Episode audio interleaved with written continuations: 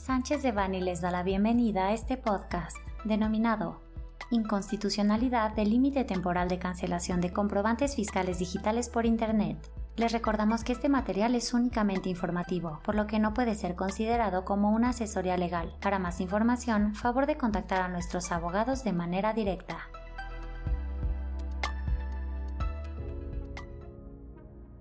El 25 de octubre de 2023, la segunda sala de la Suprema Corte de Justicia de la Nación resolvió el amparo en revisión 683 diagonal 2019 en el sentido de declarar como inconstitucional la limitante establecida en el artículo 29A, cuarto párrafo del Código Fiscal de la Federación. Dicha disposición dispone que salvo que las disposiciones fiscales establezcan un plazo menor, los comprobantes fiscales digitales por Internet, CFDIs, solo podrán cancelarse en el ejercicio en el que se expidan y siempre que la persona a favor de quien se expidan acepte su cancelación. De acuerdo al establecido por la Suprema Corte de Justicia de la Nación, en el proyecto de sentencia, el párrafo del artículo en comento es inconstitucional al contravenir el derecho humano de seguridad jurídica, pues aun cuando el propósito de dicho límite fue facilitar el cumplimiento de las obligaciones fiscales y su vigilancia, lo cierto es que el límite fijado por el legislador para cancelar los CFDIs no guarda congruencia con el sistema legal de temporalidad de obligaciones fiscales y tributarias.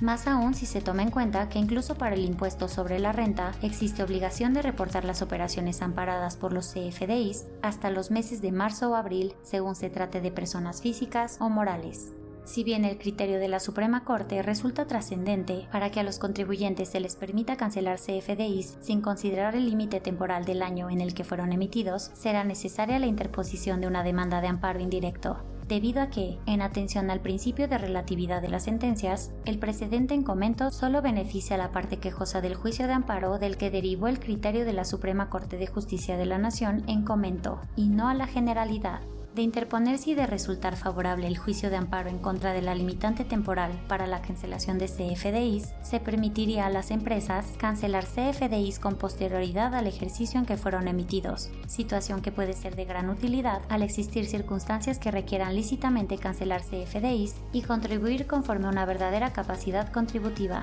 Además de que las infracciones consistentes en multas del 5 al 10% de cada comprobante fiscal cancelado al haberse emitido por error y fuera del año en el que fue emitido no serían aplicables. Estamos a sus órdenes para ampliar nuestros comentarios y proporcionar las estrategias litigiosas a su alcance para buscar aplicar en beneficio de nuestros clientes el criterio sustentado por la Suprema Corte de Justicia de la Nación.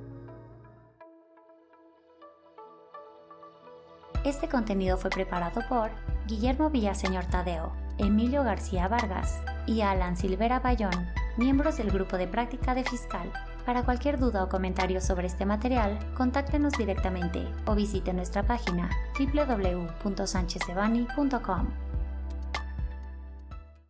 Salvo especificación en contrario, los usuarios del presente podcast podrán guardar y utilizar la información aquí contenida únicamente para uso educativo, personal y no comercial. Por lo tanto, queda prohibida su reproducción para cualquier otro medio, incluyendo pero sin limitar, el copiar, retransmitir o editar sin el previo consentimiento de Sánchez de Bani S. Berry,